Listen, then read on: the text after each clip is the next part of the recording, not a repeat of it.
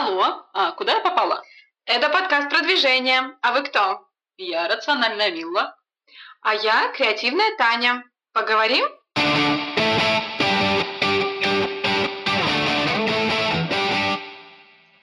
Наш подкаст называется «Продвижение». Я Милла. Продвижение – это моя работа. Я двигаю сайты в топ. А вообще продвижение всюду. Суть в том, что это движение к цели. Я Таня. Стоять на месте – это не про меня. Как дизайнер скажу, что движение – это возможность удивиться и порадоваться.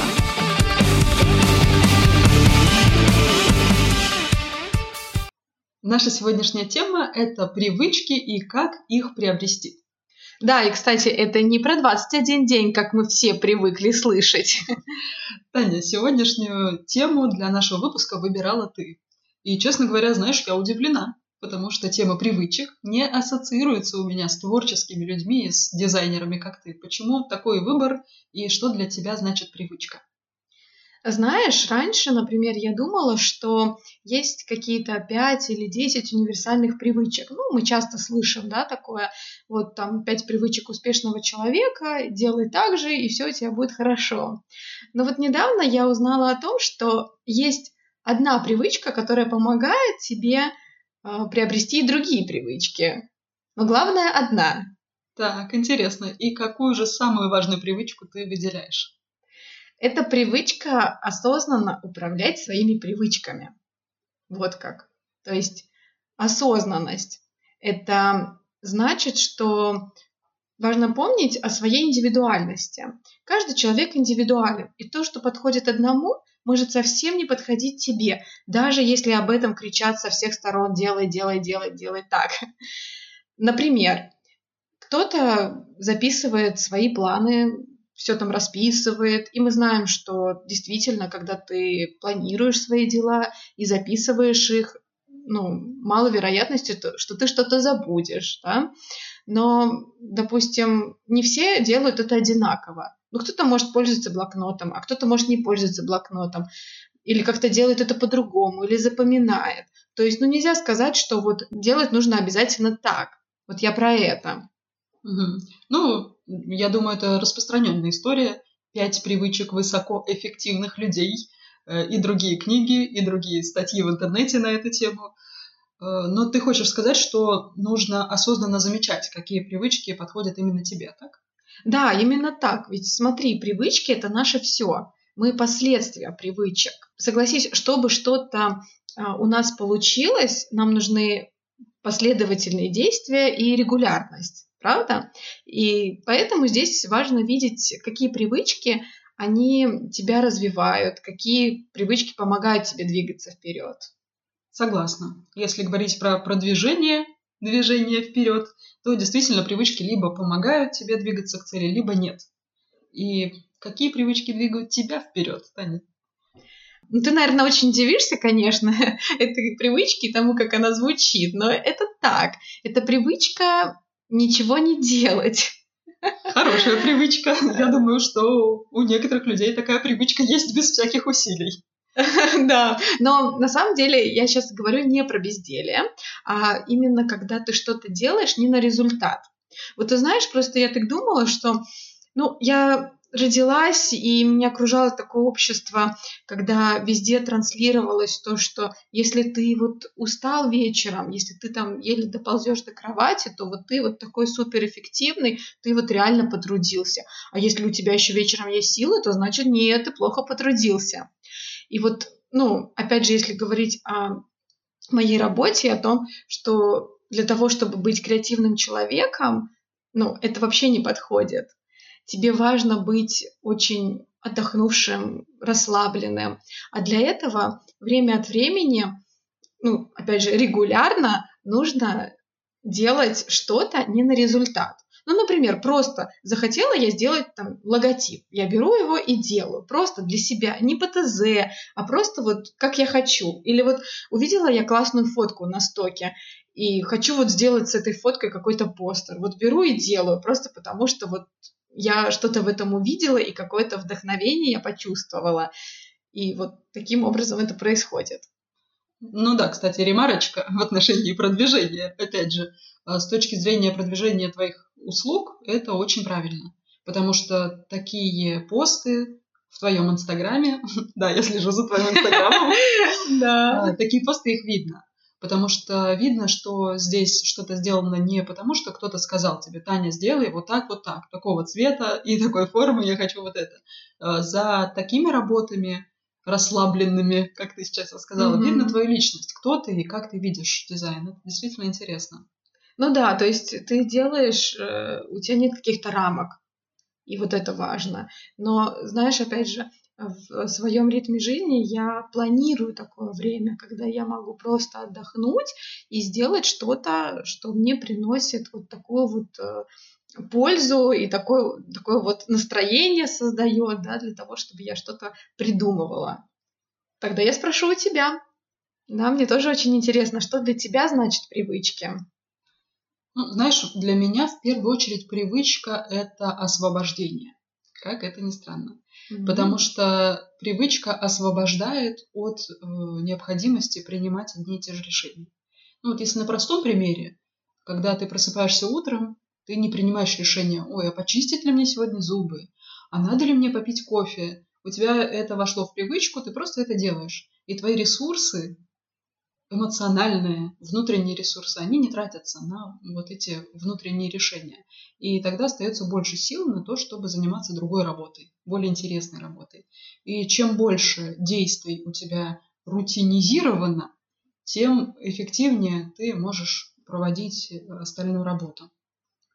И есть такая даже целая область, называется управление бизнес-процессами или оптимизация, бизнес, оптимизация бизнес-процессов. Это целая дисциплина, направленная на то, чтобы выполнять работу эффективнее и быстрее. Потому что когда распределены зоны ответственности, когда есть какой-то определенный порядок действий, схема, алгоритм, что зачем следует, тогда работа происходит более эффективно и на нее затрачивается меньше человеческих ресурсов. И хотя, конечно, не у всех есть бизнес, который можно оптимизировать, но всегда можно оптимизировать какие-то жизненные процессы. Все что угодно. Даже готовку, уборку, э, какие-то обычные бытовые дела, их можно сделать так, настроить свой ритм жизни так, чтобы они происходили вот максимально эффективно. И вот мне кажется, что такая оптимизация на уровне повседневной жизни, это и есть наши привычки, определенная рутина, которую ты делаешь в определенное время. Мгм. да, это действительно классно, что ты это подметила. Прям надо оптимизировать свои процессы на кухне. А скажи, Мила, вот что для тебя главное в приобретении привычки? Я думаю, это удобство.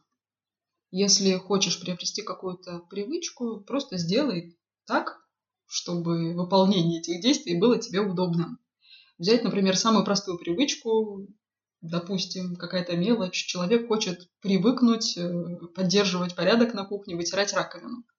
Ну, положи тряпку рядом с раковиной, и все. И тогда тебе это делать легко, удобно, просто. Потому что если тебе нужно идти за ней куда-нибудь в ванную или в какую-то соседнюю комнату, то, конечно, такой привычки не будет. Просто нужно, чтобы все было под рукой и рядом. Ну и, кстати, тоже про уборку. Знаешь, интересный был у меня случай. Одна моя знакомая меня совершенно поразила решением одной повседневной задачи. Ее муж, ну как это водится, разбрасывал носки. Ну, правда, ну вот ситуация, да, все, Это жизнь. да, всем знакомая, и об этом так часто говорят, но удивительно, что она сделала. Очень простую вещь. Она поставила контейнер для белья рядом с кроватью. М. Все. Но если подумать об этом с точки зрения удобства и с точки зрения этого бедного мужчины, который сидит в носках на кровати, ну вот так получилось. Он очутился уже в носках и уже на кровати. Ну что ему делать? Снять эти носки и нести их в ванную голыми ногами, ступая по кафелю, холодному полу? Ну, конечно, конечно, это трудно. И такое простое действие просто поставить корзину для белья рядом, чтобы удобно снял носки, положил. Вопрос решен, жена довольна, муж доволен, носки на месте, все хорошо.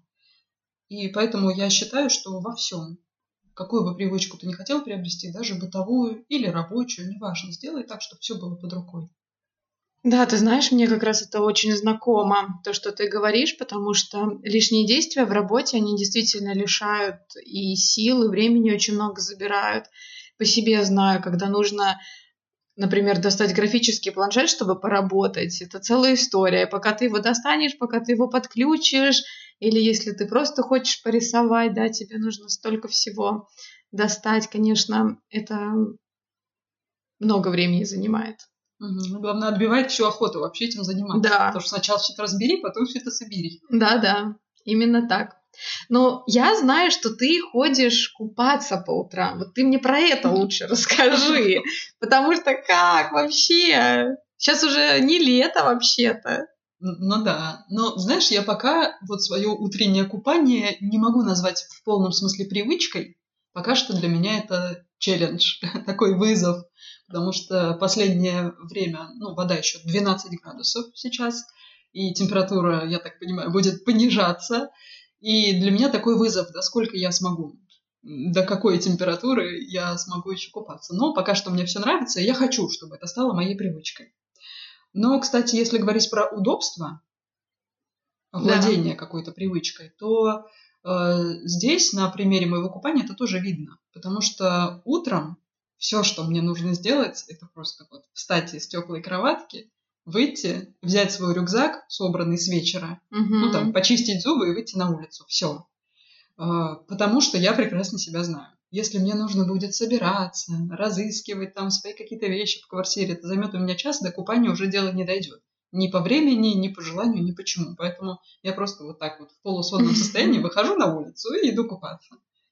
Угу. Ну, согласись, тут тоже дисциплина да, дисциплина очень важна. Но а куда? Привычка без дисциплины все-таки не, не может быть. Да, да. Ну, как мы и говорили, да, что это определенный, определенная регулярность действий, да, она приводит к привычке, и тоже привычка имеет такую особенность, что просто из кармана ты ее не достанешь, да, вот мне нужна такая привычка, а вот нет, тут нужно потрудиться.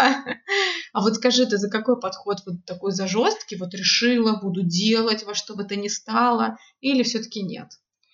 Ты знаешь, все-таки я против жесткости. Дисциплина нужна, но, с другой стороны, если человек надумал себе какую-то невероятную идею, например, вставать там в какое-то немыслимое время, очень рано утром, и он uh-huh. решил, что для него это будет просто очень хорошей привычкой, и встает через силу, ну, uh-huh. например, или делает что-то другое, что для него на самом деле не по силам, то со временем это приводит к истощению. И тут уже не до привычек, да, у человека появляются другие проблемы. Поэтому я все-таки против жесткости. Да.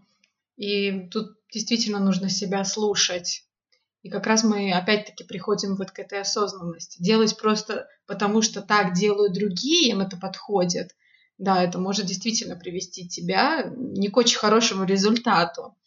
А когда ты анализируешь и видишь, какая привычка двигает тебя вперед, что тебе помогает улучшить свою жизнь, да, чего-то достичь, то, ну, это же классно, да. Мы, ну, не хотим из себя каких-то роботов делать, и я, например, тоже не за такое отношение, что вот во что бы то ни стало, там буду, буду там биться.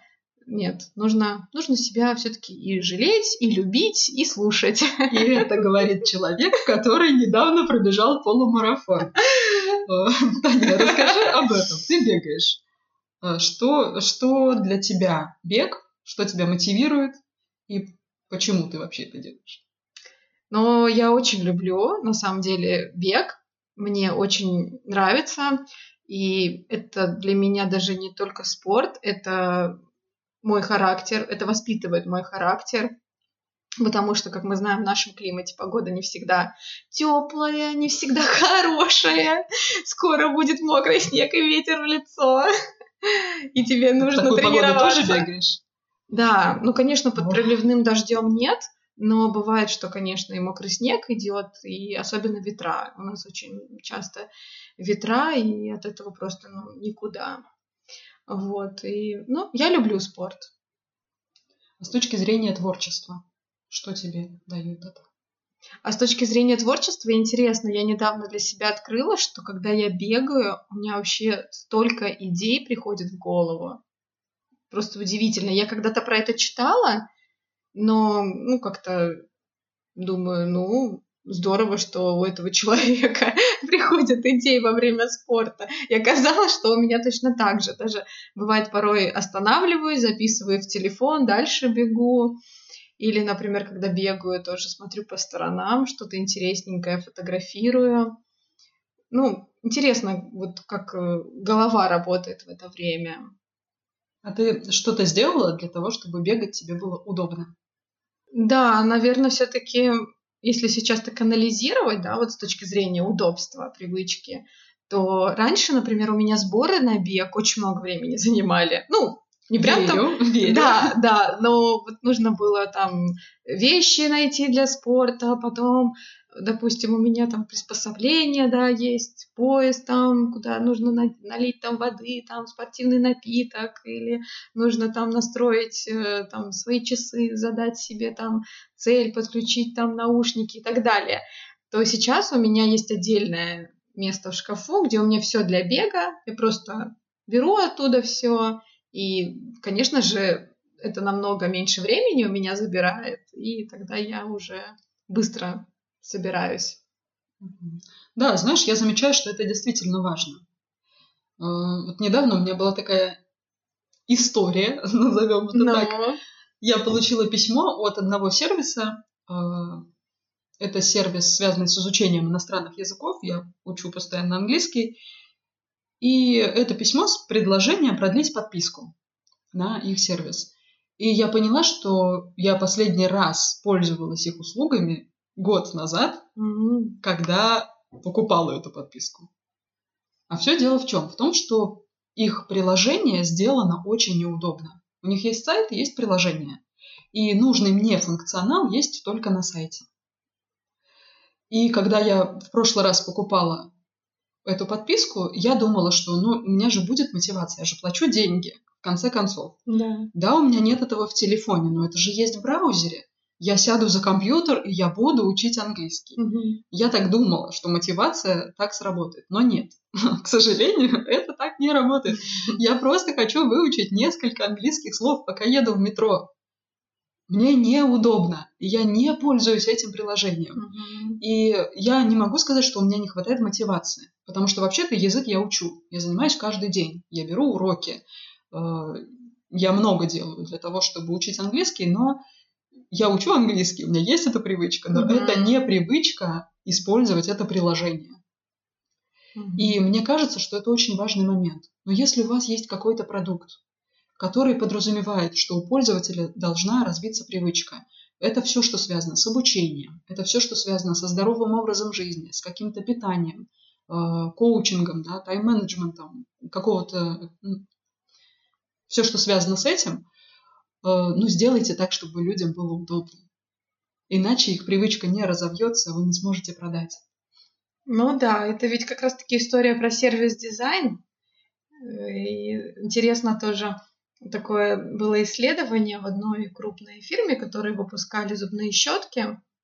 Уже не помню их название, но там э, суть была в том, что у них стали падать продажи, и они стали изучать рынок, что случилось именно плохо стали покупать детские зубные щетки. Ну, что они сделали сразу же? Они просто сделали эти зубные щетки в виде там разных э, мультяшных героев, которые дети все знают. Но вот к их удивлению почему-то их не стали как-то скупать, как они ожидали. И что они сделали дальше? Они, значит, эту ситуацию изучили глубже, и они узнали, как дети держат зубную щетку и сделали зубную щетку такую, чтобы детям было удобно ее держать. И тогда проблема была решена. Продукт покупали, дети довольны, дети с радостью чистят зубы. Вот тебе, пожалуйста. Да, и привычка развилась чистить зубы. Да, да, точно. Да, так и делается продвижение. Исследуй рынок, сделай удобно, и твой продукт будет покупать. Хотя я не сервис-дизайнер, но сервис-дизайн это то, что делает нашу жизнь лучше. Мы постоянно с этим сталкиваемся. Может быть, многие просто об этом не задумываются. И ты знаешь, я как раз недавно купила себе кое-что, и решающим моментом стало то, что там есть кое-что невероятно удобное. Так. И это удобство, оно э, было изобретено именно благодаря сервис-дизайнеру. Знаешь, там очень. Продолжение в следующей серии.